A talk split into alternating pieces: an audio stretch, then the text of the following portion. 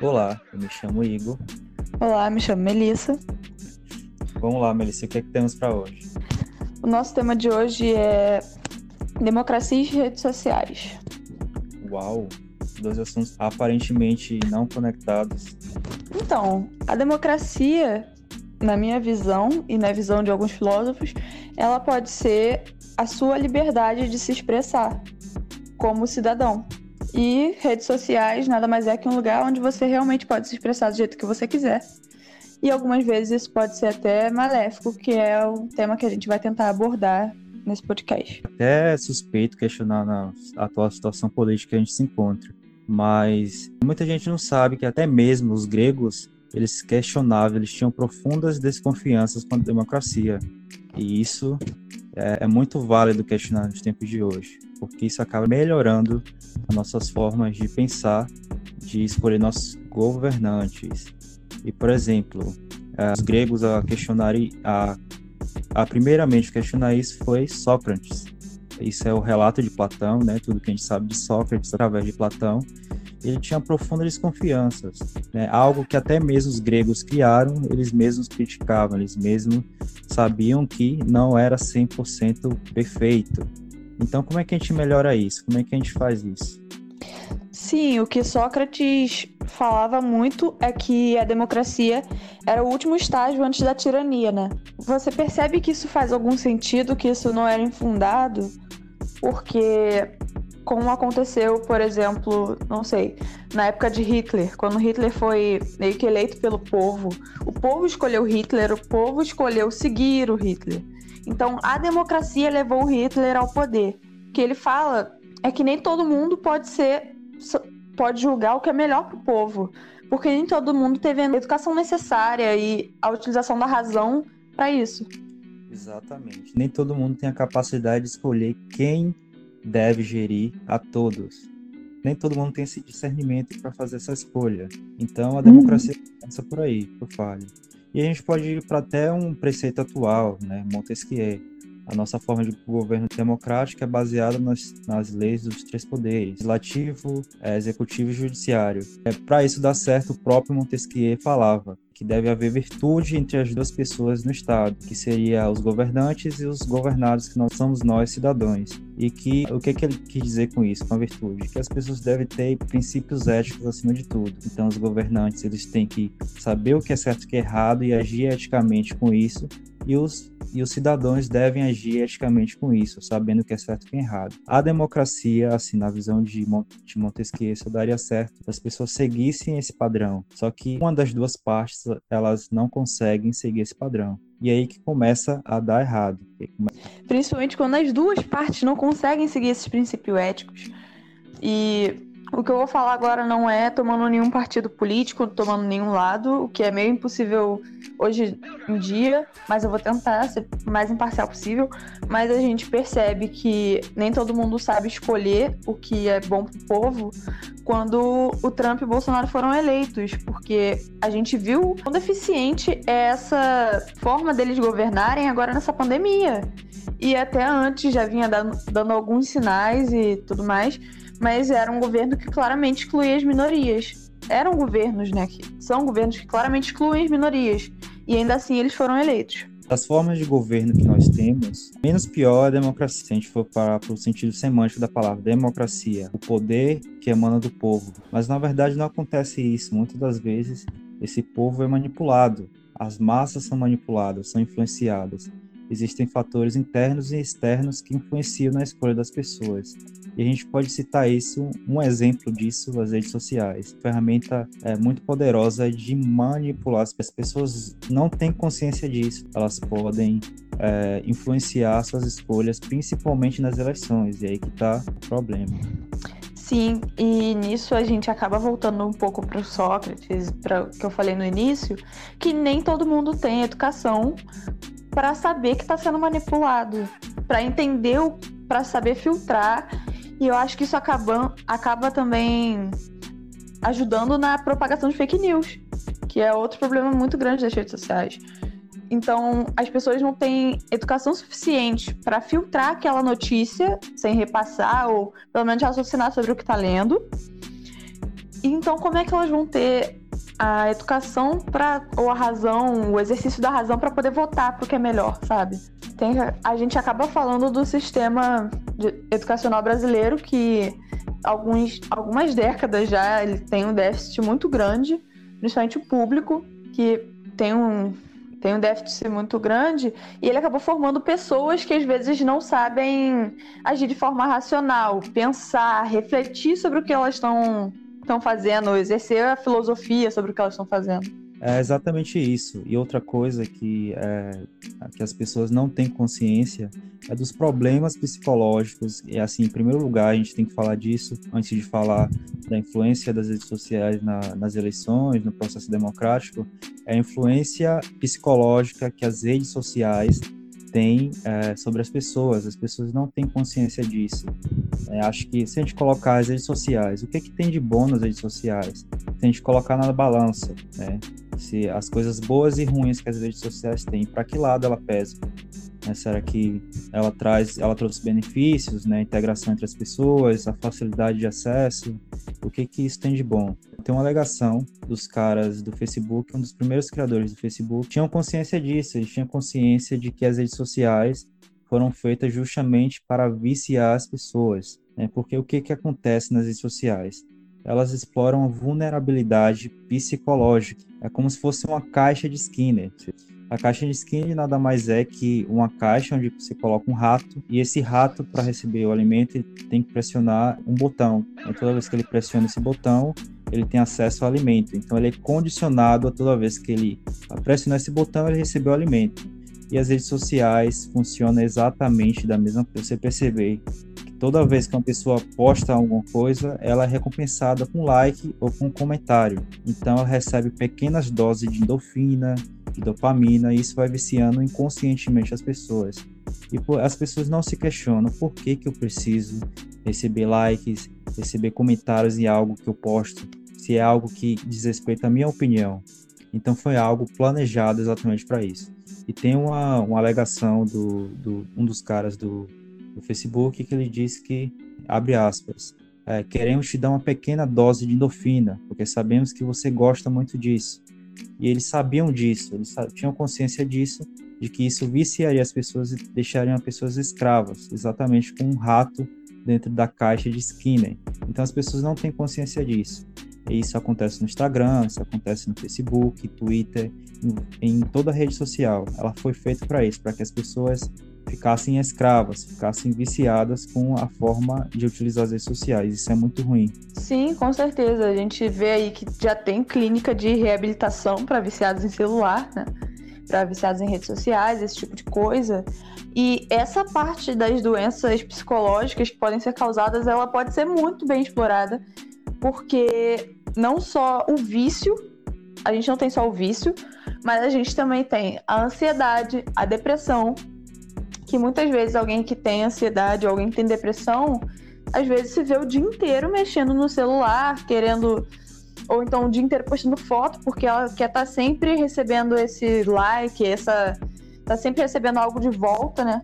Para mostrar que ela é importante para o mundo e esse tipo de coisa. Mas uma coisa que eu queria falar também é essa coisa de cultura do cancelamento que surgiu acho que há pouco tempo no Twitter, para ser mais específico. E isso é uma coisa muito problemática, porque você começa a invalidar pessoas por um ato que ela comete. Eu sei o que você precisa, então vou te dar o que você precisa para você fazer exatamente o que eu quero. Então você haja Sim. conforme as minhas, é, as minhas intenções, age conforme a forma que eu quero, e isso tudo dentro das redes sociais. As redes sociais é um grande experimento social. Quando a gente aceita o contrato de, de criação de conta de qualquer rede social, a gente tem aquele, aquele termo, né? Que muita gente não lê. E ali a gente está fornecendo várias informações pessoais, né? Nossa lista de contatos, os logs, que são as atividades na, na página, é feito justamente para atender as demandas do capital. Como é que o Facebook, como é que o Instagram eles adquirem receita. Muita gente acha que é grátis, que é tudo maravilhoso, mas nada no mundo é, gra é gratuito. Nossas informações né, de atividades É toda vez que a gente puxa uma página, que a gente pesquisa sobre um determinado produto, a gente é, começa a receber anúncios desse produto. a gente não sabe disso. Acho que é, esses anúncios chegam aleatoriamente a nós. Só que a, o Google, o Facebook, o Instagram, ele pega essa atividade, por exemplo, vamos supor que eu queria comprar um carro, esse carro eu faço uma pesquisa no Google ou no Facebook.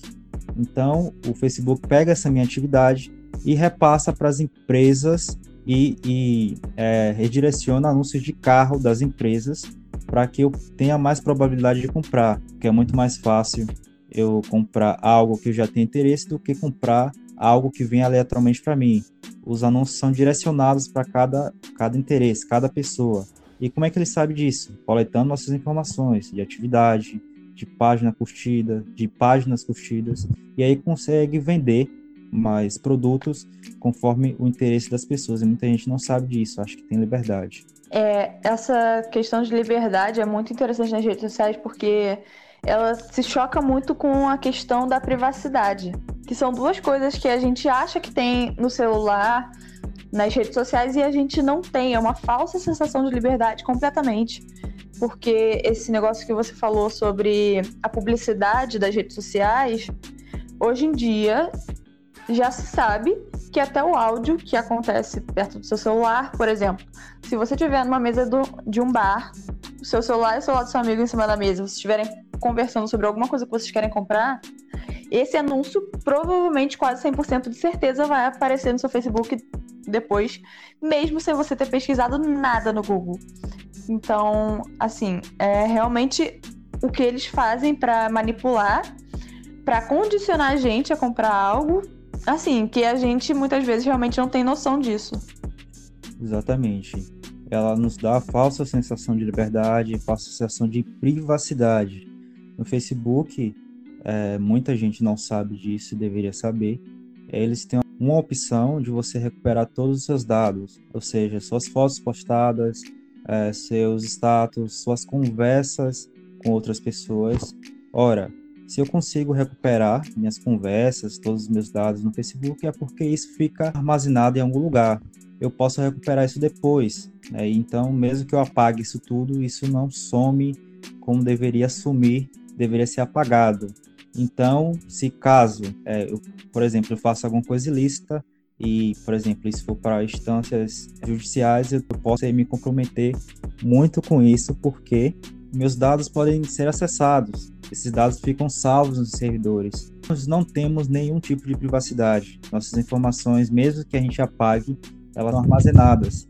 Então, o Facebook tem totalmente acesso a isso. Inclusive, a gente começou falando de democracia logo no início, aconteceu um, um escândalo em 2016 com vazamento de 50 milhões de dados de pessoas no Facebook, todos eles eleitores norte-americanos. E o que, que aconteceu? a Cambridge Analytica, é, que é uma empresa de processamento e análise de dados, trabalhou na campanha de Trump é, em 2016, coletou os dados de 270 mil pessoas. É, e como é que ela coletou isso? Através daqueles famosos questionários. Ah, saiba qual super-herói eu pareço, saiba qual o ator de Hollywood eu me pareço. Então as pessoas iam lá ingenuamente e colocavam suas informações nesse aplicativo para que ele desse um padrão, um perfil de um, por exemplo, um famoso de Hollywood.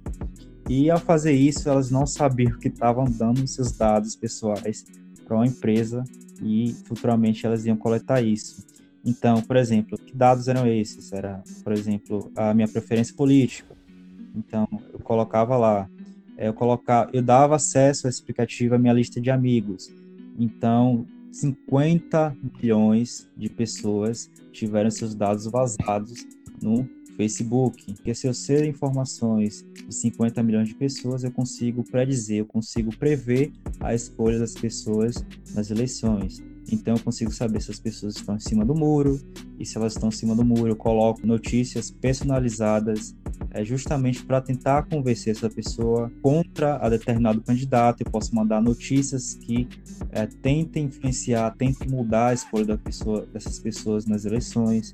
Então, basicamente, conhecer seu inimigo e atacar é, a partir das informações que você tem dele. E isso foi feito recentemente aqui no Brasil. Inclusive, os filhos do presidente estavam, estavam para perder a cabeça por conta disso.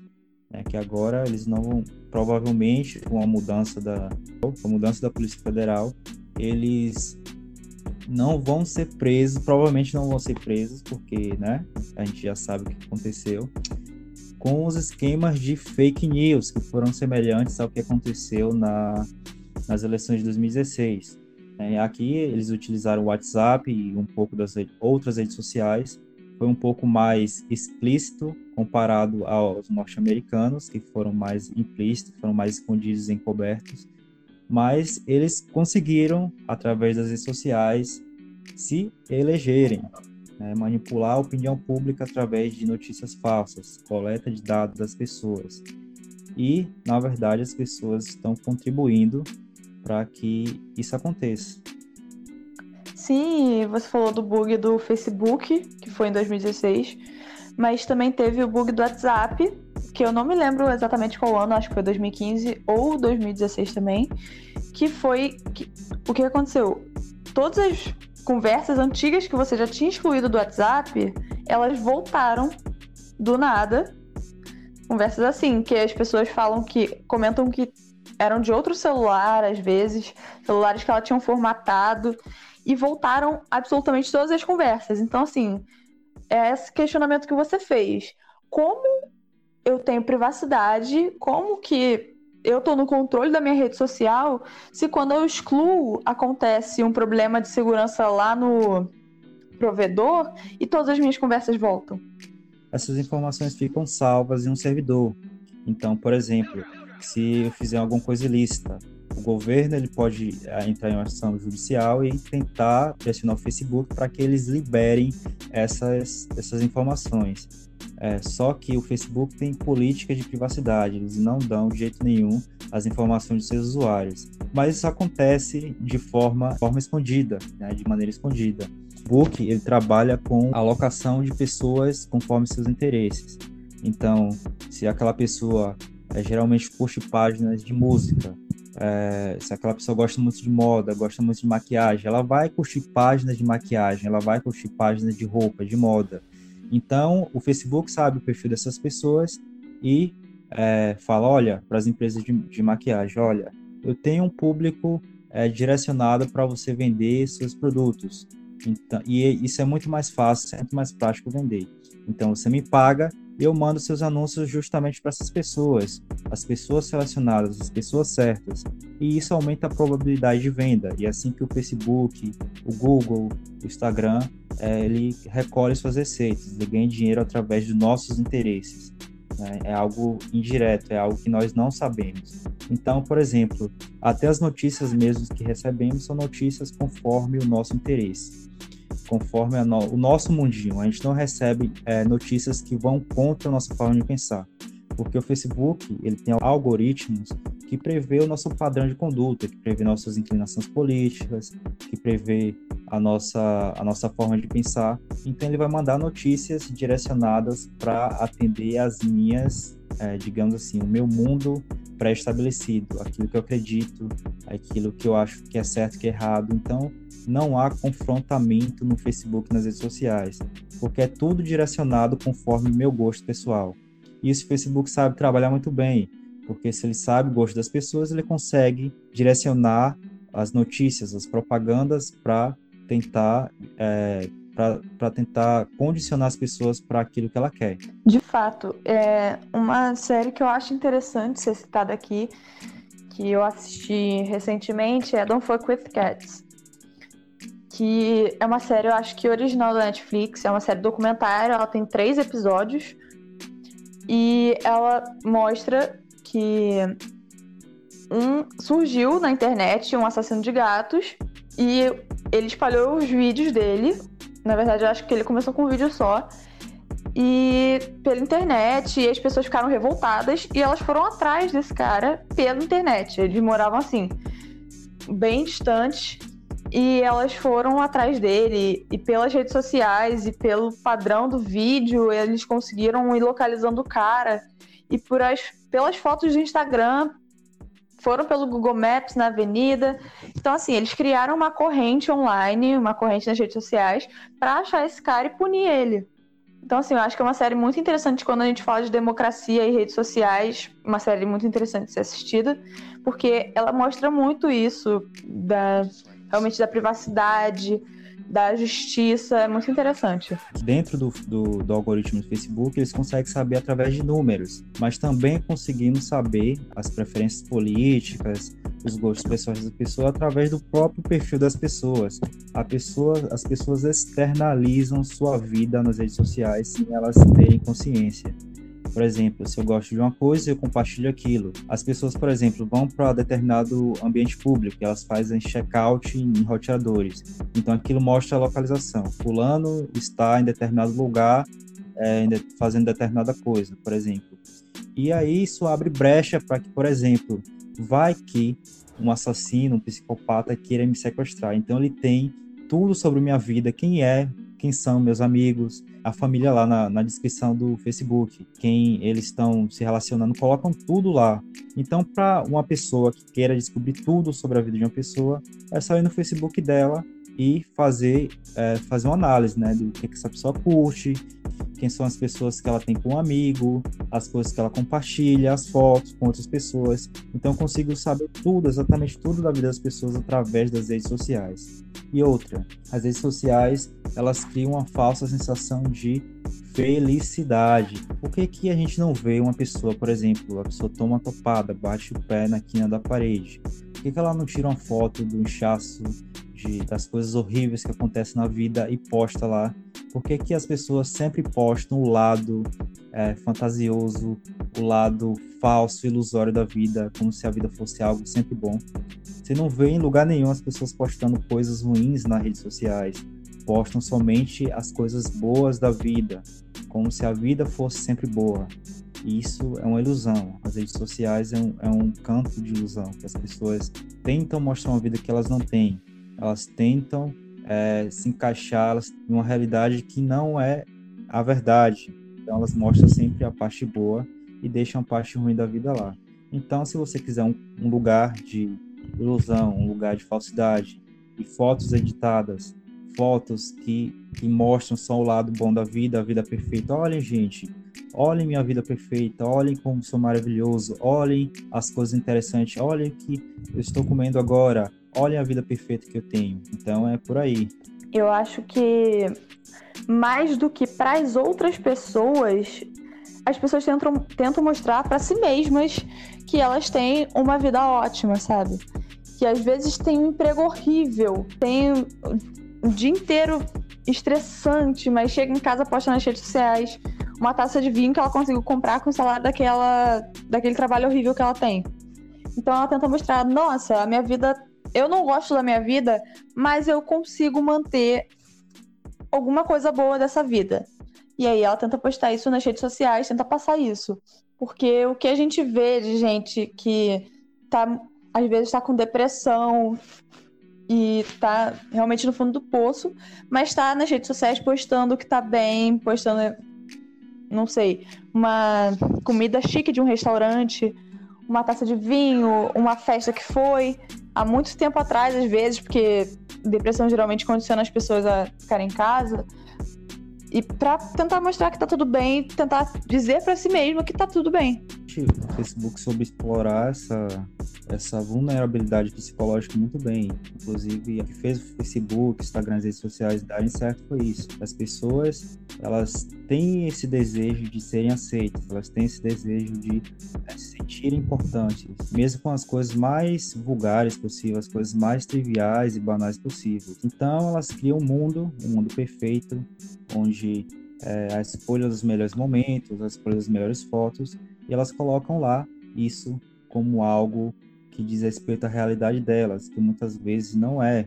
é. Então, é um mundo de ilusões. É um mundo onde as pessoas mostram aquilo que elas não são, que elas tentam ser aquilo que elas não são. E isso vai para muitas coisas, cara. Muitas coisas é, que a gente pode falar sobre isso. Sim, um tópico que eu queria trazer, porque no atual momento político que a gente está vivendo, eu acho interessante é a questão da liberdade de expressão e do ódio envolvido nas redes sociais, né? Esse ódio disfarçado de liberdade de expressão que as pessoas estão tentando mascarar também, como tudo nas redes sociais é meio que mascarado, né? Você dá a sua opinião meio imparcial, assim, você não posta exatamente o que você está vivendo, você não é exatamente quem você fala que você é. E mais uma máscara é essa liberdade, esse, esse ódio disfarçado de liberdade de expressão, né? Ninguém proíbe essas pessoas, inibe essas pessoas de comentarem determinada coisa. Então todo mundo tem a possibilidade de falar sobre qualquer coisa, mesmo que não tenha argumentos sólidos para isso, mesmo que não tenha dados, não tenha nenhum tipo de estudo sobre determinado assunto, as pessoas sentem sentem a vontade de é, opinar sobre tudo. Então todo mundo passou a ter a inteligência e a capacidade de uma hora para outra de falar sobre determinados assuntos. E isso é, a gente sabe que não dá certo. Opiniões não, não dizem respeito aos fatos, muito menos à verdade. Sim, isso. Uma coisa que me chocou muito recentemente, que me abriu os olhos para esse tópico, foi o Instagram de um menininho de 12 anos, que ele foi. Ele recebeu uma mensagem de um anônimo mensagens racistas. Ele era um menino negro, ele falava, so... ele falava sobre livros, ele fala, né? Ele continua com o Instagram. Ele fala sobre livros e sobre as leituras dele e tudo mais. E ele recebeu inúmeras mensagens racistas de um perfil só, falando que ele não tinha que estar ali, que esse não era o lugar dele porque ele era negro. Enfim, eu não vou reproduzir as falas aqui, porque para mim é um, é um conteúdo muito pesado. Mas esse cara não vai ser punido, porque ele só criou um perfil, falou o que ele queria falar como se fosse uma verdade, uma coisa absurda que ele falou. E ele não vai ser punido por isso, sabe? Ele não vai ser condenado pelo crime de racismo. Porque é um anônimo que tá ali, ele criou um perfil, uma máscara fake, e mandou uma mensagem. Nessas eleições também teve muito disso, né? Desses que chamam no Twitter de boots, que se você botar uma palavra-chave no Twitter, por exemplo, a gente sabe que o Lula e o Bolsonaro são inimigos e tal, são opostos. E se você botar Lula num tweet seu e seu Twitter for público, aparece um boot falando isso, Petralha chora, que não sei o quê. E, assim, essas contas também não são monitoradas. Como isso acontece com o nome de adversários políticos, isso pode muito bem acontecer com negros, com índios, com mulheres, sabe? É todo tipo de opressão possível pode acontecer nesses essas redes sociais porque não tem virou meio que uma terra de ninguém. As pessoas comentam o que elas querem sem se preocupar se aquilo é o certo ou errado, se vai machucar alguém ou não, se de repente vai causar um problema mental, um problema psicológico maior ainda para a pessoa, como aconteceu em Don't Fuck With Cats, que eles um cara estava comentando nas postagens do grupo que era para pegar o assassino ele começa a comentar como se fosse o assassino de brincadeira para brincar com a, com a situação. E as pessoas começaram a achar que ele realmente era o assassino.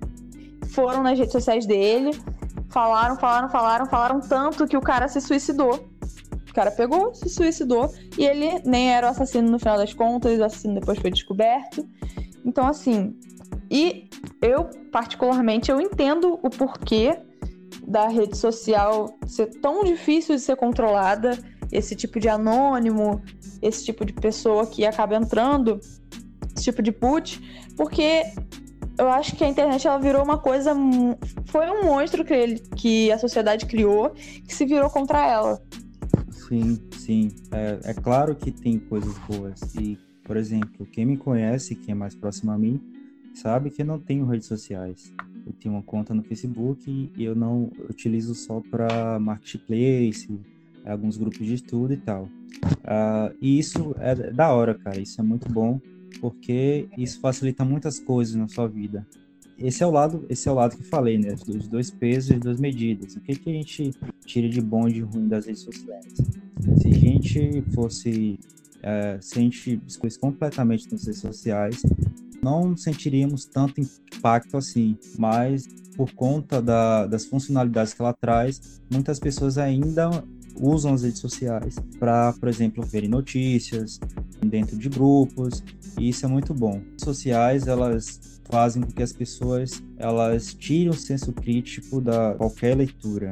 Por exemplo, quando a gente está passando feed, a gente está vendo várias notícias aleatórias e a, além de a gente não ter senso crítico, são notícias falsas que muitas das vezes a gente não vai verificar em outras fontes, não verifica se aquilo é realmente a verdade, se aquilo é consistente, a gente vai perdendo foco, a capacidade de leitura com as redes sociais, porque o que dá, o que traz o foco é a gente focar, a gente colocar nossa atenção em uma única coisa.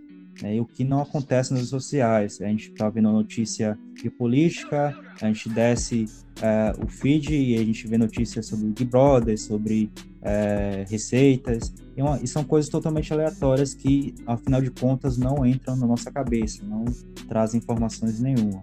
E tudo isso para atender às demandas das empresas, do capital, é justamente uma experiência social que é feita no Facebook. Então, tem um monte de pessoas que é, passam, jogam seu tempo fora vendo notícias aleatórias, fofoca, entre outras coisas, e com isso elas, elas nos dão a, as preferências, as atividades dela, e eu posso mandar notícias direcionadas, notícias pré-selecionadas para essas pessoas, anúncios de venda e o que aconteceu agora no, com o Facebook em 2016 propagandas pró determinado candidato. Não temos liberdade nenhuma, não temos liberdade de escolha nenhuma. Tudo que é feito lá é para atender interesses externos, interesses que estão fora dos nossos interesses. O que muitas, muitas pessoas acham que a melhor coisa do mundo a estar tá se fazendo, está compactando com isso. É uma coisa que está acontecendo atualmente, eu acho que do mês passado para cá, não sei fora do Brasil, mas aqui no Brasil eu vejo muito isso, é que o uso das redes sociais ele está começando a diminuir. As redes sociais estão começando a funilar. Por quê? Por um lado, ela aumenta por conta do nosso confinamento pelo coronavírus, mas pelo outro, as pessoas estão querendo parar de assistir ao noticiário. Elas não querem mais entrar nas redes sociais porque elas vão ver notícias e fatos que estão acontecendo no mundo e as pessoas estão começando a perder a sanidade mental durante a quarentena, principalmente, ao ver essas notícias, notícias sobre qualquer coisa. Por exemplo, aqui no Brasil, a gente abre o Twitter e ou Facebook ou Instagram, dependendo dos Instagrams que você segue, e você vê é, quarentena no Brasil. Se você pegar esse tópico presidente propõe reabertura, governador tal propõe reabertura do comércio. Quando tá tendo pico do coronavírus, você já começa a entrar numa, às vezes, se você tiver ansiedade, por exemplo, você entra numa crise de ansiedade, porque você sabe que isso não é o certo a ser feito, sabe que isso vai ser pior se acontecer, o coronavírus vai se espalhar mais rápido se houver uma reabertura do comércio, e você começa a entrar numa paranoia, numa crise de não saber o que fazer, de não saber para onde correr. Então, as pessoas realmente estão tentando diminuir o uso das redes sociais, eu vejo pelo menos muito isso, para tentar manter a sanidade mental. Porque as notícias atualmente estão, sinceramente, estilo Black Mirror. Assim, aí entrou, entrou agora também a morte do George Floyd nos Estados Unidos e afeta as pessoas aqui do Brasil, porque o racismo é uma coisa mundial e afetou as pessoas lá no Japão também. E ao meio das redes sociais, isso foi possível, essa mobilização assim ao redor do mundo, né? Contra o racismo, contra os atos da polícia. Então, assim, realmente as pessoas, eu acho que elas vão acabar diminuindo partir de agora ou a partir do começo do mês, elas foram diminuindo, vão diminuir cada vez mais para tentar manter a sanidade mental, porque às vezes você quer se manter informado sobre o mundo, você quer ser uma pessoa mais política, né? Mais politizada, mas você não consegue porque a sua sanidade mental em algum momento vai ficar muito fragilizada com isso. É, foi o que eu falei, né? notícias aleatórias que o Facebook e as redes sociais elas nos mandam são muitas vezes coisas totalmente opostas e que a gente não consegue assimilar tudo isso. É, são páginas que a gente puxa, são notícias que são direcionadas para nós através dos algoritmos do Facebook. E você falou da, do uso, o aumento do uso das redes sociais agora com a pandemia, E isso tornou simplesmente Mark Zuckerberg, o dono do Facebook, a terceira pessoa mais rica do mundo. Então você tem muito mais pessoas em um período de tempo utilizando as redes sociais e isso traz muito mais receitas. A propaganda direcionada de produtos consegue chegar muito mais gente porque tem muito mais gente acessando. Isso simplesmente tornou o cara a terceira, mais, a terceira pessoa mais rica do mundo, isso recentemente, Mark Zuckerberg. Você vê que é algo que é simplesmente eu chegar lá, fazer minha conta, colocar meu e-mail, colocar o meu número de celular e isso tornou uma empresa a terceira empresa mais rica do mundo e muita gente não sabe que fazem parte de algo que é muito maior.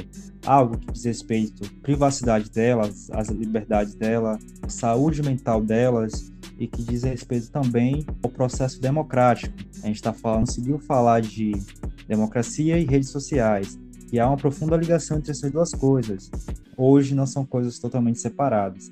Eu acho que essa questão que você falou do Mark Zuckerberg, de ter se tornado né, esse fenômeno do dinheiro se deu também ao fato dele ter monopolizado todas as redes sociais mais usadas. Por exemplo, é, o Facebook era separado do Instagram e do Twitter, mas agora o Facebook ele é o Instagram ele é do Facebook e o Twitter, se eu não me engano também, se eu não estou enganada, também é do Facebook. A única rede social que ele não conseguiu comprar foi o Snapchat, realmente. Então, assim, era impossível ele não ficar muito rico, ele tendo monopolizado as três redes sociais mais usadas do mundo. Exatamente, ainda mais nesse período. Muitos acessos, as pessoas mais confinadas em casa, elas têm muito mais exposição à tecnologia. E aí, né? E aí você sabe o que acontece. Pois é. Algumas pessoas estão usando isso de forma mais benéfica, elas estão conseguindo, né? Acho importante frisar isso, conseguir usar essas redes sociais de forma mais benéfica. Algumas estão estudando, estão aproveitando para procurar é, assuntos que elas tinham interesse, estão aprendendo novos, novas coisas, tendo saindo dessa quarentena realmente com algo de produtivo. Elas conseguiram fazer isso, mas tem algumas pessoas que não, não, não conseguem fazer isso.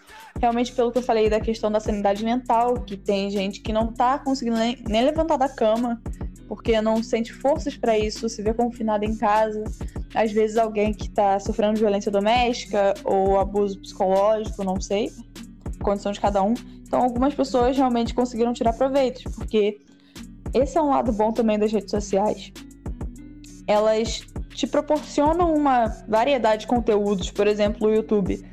Você tem uma variedade de conteúdos ali, você tem pessoas ensinando coisas, e você pode aprender a tricotar, você pode aprender cálculo 1, você pode aprender geologia, tudo isso olhando só o YouTube. Ou você pode aprender também um tutorial de maquiagem de 15 minutos. Então, assim, essa variedade ela proporciona tanto o entretenimento meio mais alienado, né, que não necessita de pensar tanto, quanto um envolvimento mais politizado, mais um desenvolvimento mais politizado da própria pessoa. Exatamente. É usar as redes sociais e não se deixar ser usado por ela. Hoje a gente consegue Sim. fazer absolutamente tudo, aprender, é, aprender novas, novas línguas, novos idiomas, aprender coisas que normalmente não teríamos acesso a isso. Então essa é a facilidade. Por exemplo, é, eu utilizo muito o Google Acadêmico para ir atrás de artigos científicos, para as coisas que eu estou fazendo. YouTube, absolutamente para tudo. Hoje a gente tem informações muito fáceis, informações confiáveis, e muita gente, é, até no. Muita gente critica o Wikipedia, mas é uma fonte, uma fonte rápida de acesso e confiável. Né, porque são várias pessoas que fazem aqueles artigos lá e ainda e sim para uma fonte rápida de consulta é uma fonte confiável. Então você tem várias fontes, vários lugares, várias formas de obter conhecimento. Então, se você utilizar para esse propósito, é lógico, é claro que isso vai, vai dar muito certo. Mas se a gente deixar, deixar nos levar pelos algoritmos, pela pretensão das redes sociais, que a, acima de tudo está ali para controlar, para saber as nossas preferências, é, os nossos desejos e fazer com que nós sustentemos isso tudo, porque é através disso tudo que as redes sociais elas se mantêm em pé, conseguem é, manter essa estrutura que construiu, que ela elaborou, perpetuar várias coisas, sejam boas ou ruins. Sim, o problema com o Wikipedia que a gente tem, que os professores às vezes universitários e acadêmicos têm, é que o Wikipedia ele pode ser editado. Um artigo, por exemplo, do Wikipedia, ele pode ser editado por outra pessoa. Não tem uma, um filtro que seleciona, que vê se, se aquela informação realmente é verdadeira. Na maioria das vezes é, mas tem muitos erros assim catastróficos que podem acontecer. Não tem uma, um mecanismo que filtra aquilo ali para saber se é verdade ou não. Eu não sei se ainda tem, mas teve um tempo que tinha artigos verificados, que aí realmente você podia confiar, mas por essa reputação de poder ser editado, ele acabou perdendo um pouco da credibilidade. O que eu faço, por exemplo, para procurar né, artigos científicos, essas coisas, eu acho que é o Scribd, eu acho que fala assim. Eu procuro lá, ou então às vezes, se for um tema de política, porque é um assunto que eu gosto de estudar, eu baixei, eu baixei não, acho que já veio no meu celular o Google News, que permite que façamos pesquisas sobre determinado assunto ou palavra-chave. Você pode seguir também os jornais que são mais confiáveis, que eles vão aparecer para você ali meio que no seu feed. É uma espécie de feed, né? Eu botei os jornais mais confiáveis, mais confiáveis assim no mundo inteiro é o País, Carta Capital, BBC. Não estou falando que eles são 100% confiáveis, mas são pelo menos 90%, até porque acho que nessa era nada é 100% confiável. Mas, enfim, eu acho que é interessante você realmente utilizar as redes sociais para um propósito maior, para realmente, como você falou, procurar artigo científico. Às vezes você gosta de um tema e tem um artigo científico sobre aquilo. Dá uma pesquisada. Um artigo científico, às vezes, acho que é muito estigmatizado sobre sendo alguma coisa que só quem está na faculdade pode ler.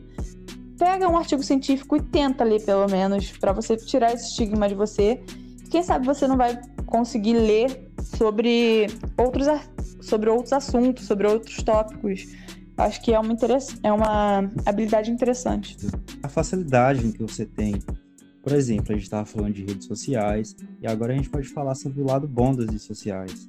Por exemplo, as redes sociais têm diversos grupos de estudo. Por exemplo, tem um grupo que eu participo que é Aprenda Inglês Facilmente. Então a galera, é, a galera vai testando as práticas, as melhores formas de aprender a pronúncia, os acentos, que são a, os sotaques.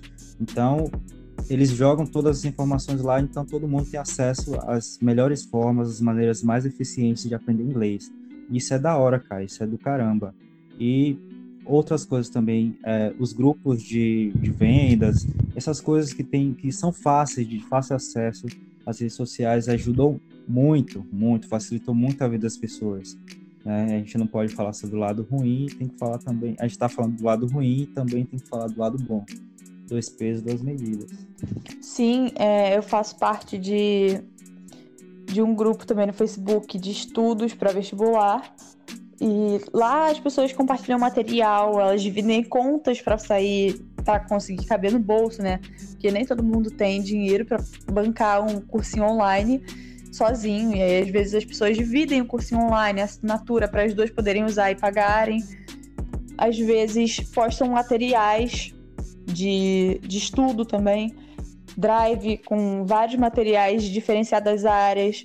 Então, é realmente uma as redes sociais, elas realmente têm esses dois pesos, duas medidas. E os benefícios, eles existem. É, é realmente você saber como usar a rede social, você ter, vou botar entre aspas, um consumo consciente dessas redes sociais. Por exemplo, eu sigo também podcasts, páginas de podcast, o Spotify, que atualmente ele tá meio que virando também uma rede social né? Embora você não consiga escrever nada ali, é meio que uma rede de interação, porque agora entrou podcast, entrou acho que vídeo também. Então, você pode estar ouvindo podcast. Eu tenho meus podcasts favoritos, eu faço um podcast agora. Então, é realmente você saber como usar isso a seu favor. Você parar, às vezes, e pensar como eu posso fazer isso ser benéfico para mim e acrescentar realmente alguma coisa de importante na minha vida. Realmente, é você usar as redes sociais e não se deixar sucumbir por ela, não se deixar se manipular por ela. As informações que chegam lá, antes de tudo, a gente tem que ter a consciência de que são informações que são programadas e direcionadas especificamente para mim, para atender os meus interesses. Só que a realidade não é feita a partir dos meus interesses, a partir das minhas escolhas. É, não existe só aquele mundinho feito é, que é feito para mim que eu possa, que não possa contestar outras ideias. Então a rede social é isso.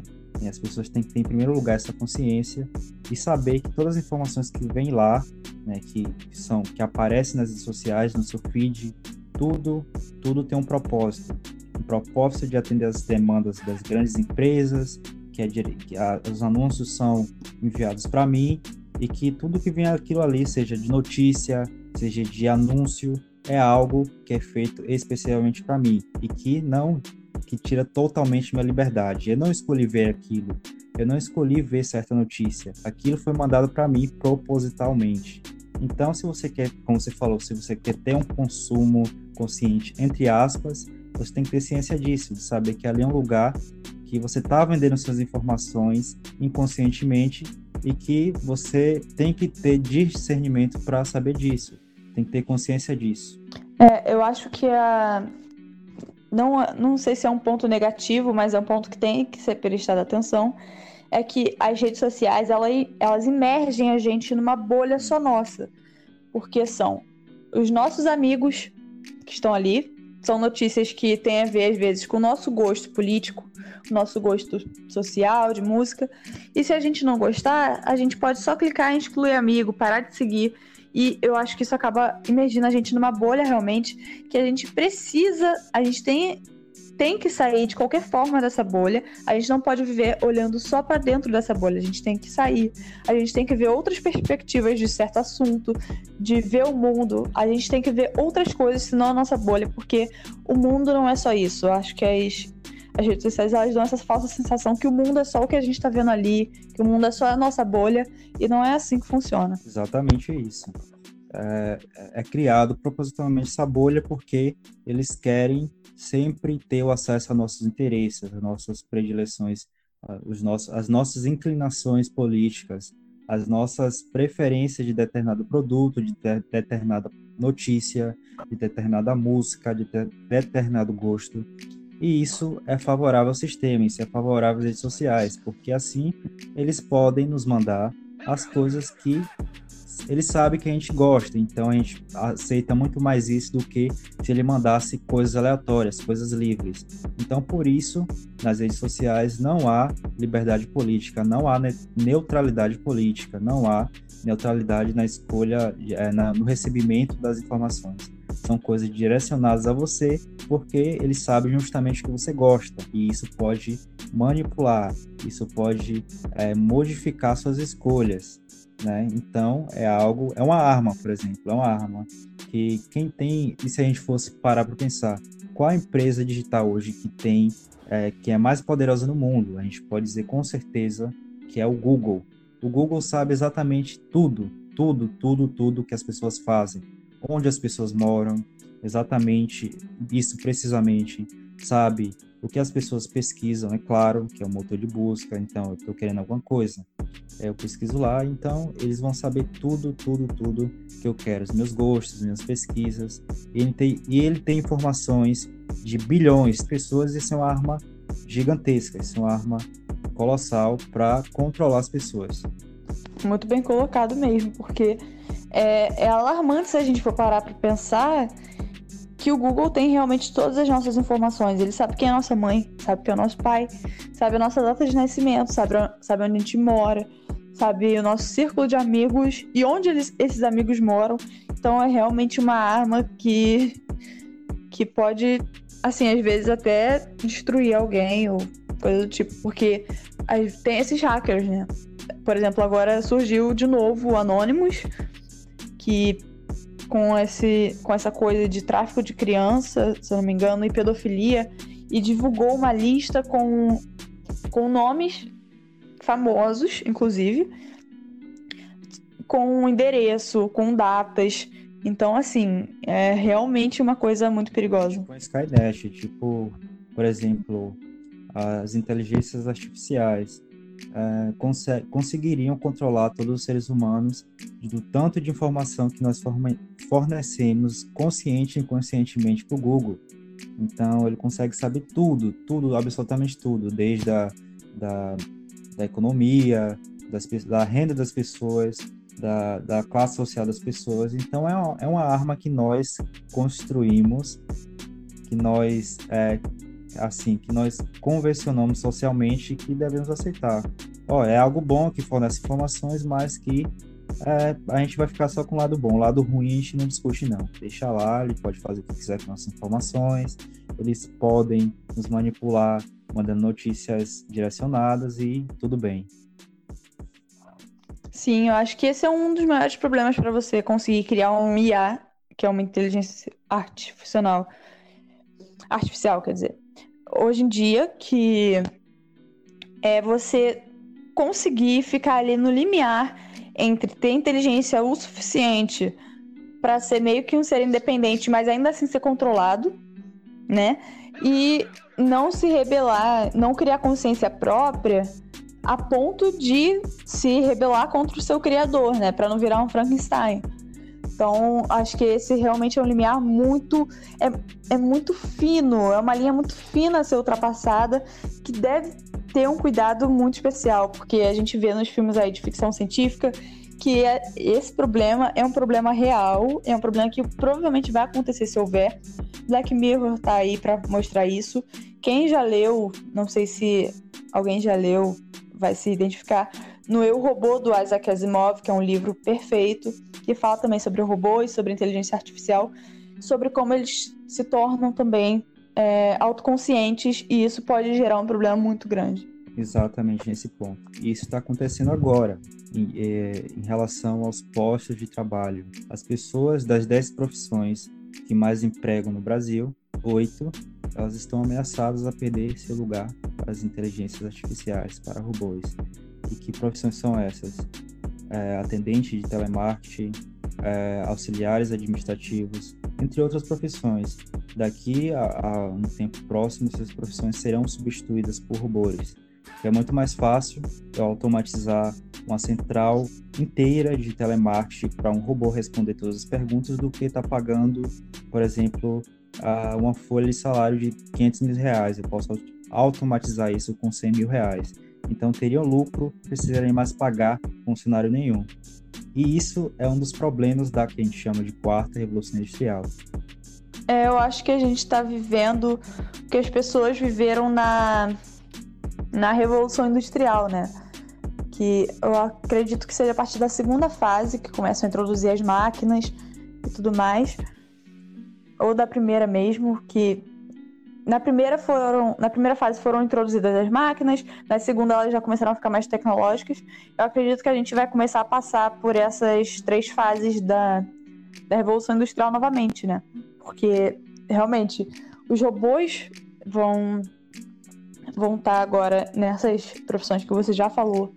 Tem a questão também do professor, que às vezes que é benéfico, eu não tô falando que eu sou a favor, ou você não tá falando também que você é a favor, a gente tá só expondo aqui que os professores, eles podem acabar sendo é, realocados também, né? Questão de um robô da aula. Porque ele vai ter toda a informação sobre tal acontecimento e ele pode só passar isso, só transmitir isso numa tela, por exemplo. Isso, na verdade, já acontece. Muitos professores são substituídos pelo professor que a gente utiliza todos os dias, o Google. Então, tudo que a gente quiser saber, a gente vai Google. É. precisa de um professor para isso. Ele consegue resolver a maioria dos problemas diários. E você falou da questão da, dos professores, existem várias, mas várias profissões mesmo que estão para serem automatizadas, é, serem substituídas por robôs. Isso que vem acontecendo desde a, você falou da primeira revolução industrial, que seria a introdução das máquinas, substituição pela manufatura, na segunda já era máquinas um pouco mais tecnológicas do que a primeira fase.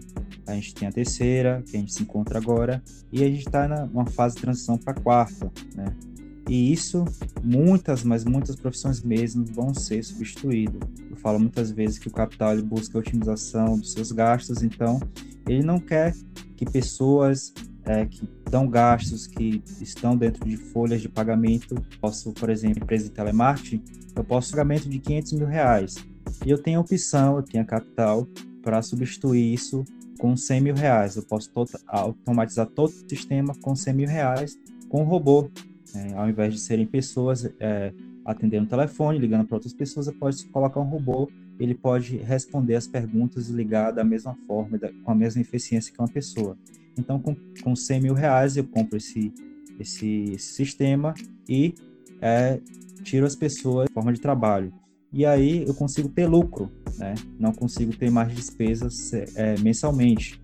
Sem despesas, é, vai cumprir tudo aquilo que eu mandar, na forma certa, é, sem ter manutenção, sem nada.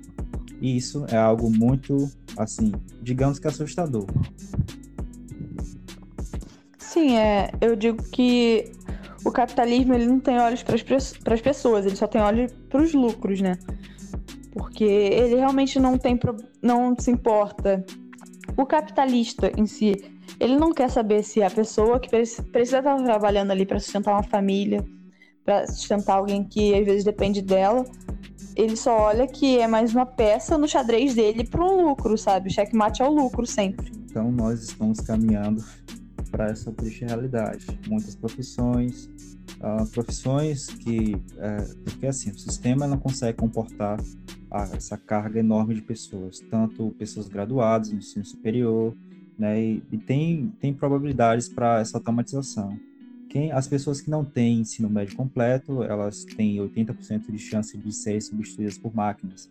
Então, no futuro próximo, elas não vão conseguir é, encontrar emprego é, facilmente. As pessoas que têm ensino é, superior incompleto, essa probabilidade cai para 60%. Que tem ensino superior, tem alguma especialização, alguma, algum mestrado, doutorado, isso cai para 20%. Uma das saídas para isso é a especialização em massa. Se eu quiser manter meu emprego, se eu quiser manter o meu hype, né, a, as probabilidades de empregabilidade de manter minha profissão, eu tenho que me especializar cada vez mais para que eu consiga me manter no mercado de trabalho. Se eu tiver uma qualificação mediana, ensino médio, é, ensino superior, uma graduação é, sem especializações, essa probabilidade vai lá para cima. Então, esse é um problema muito, muito chato de se resolver a longo prazo. Verdade. Eu acho que agora a gente está caminhando meio que para o fim né, do podcast. É, vale, vale relembrar tudo que a gente falou aqui. A gente falou muito sobre a democracia, como ela conversa com as redes sociais. A gente falou também dos, dos malefícios das redes sociais, em como eles estão. Quando, quantos malefícios prejudicam a nossa vida, né? Como cidadãos, como, como cidadãos, como pessoas em si, a sanidade mental, e a gente também falou um pouco sobre os benefícios e como a gente deu esse salto, né, agora para o futuro que já vai estar tá completamente maquinizado.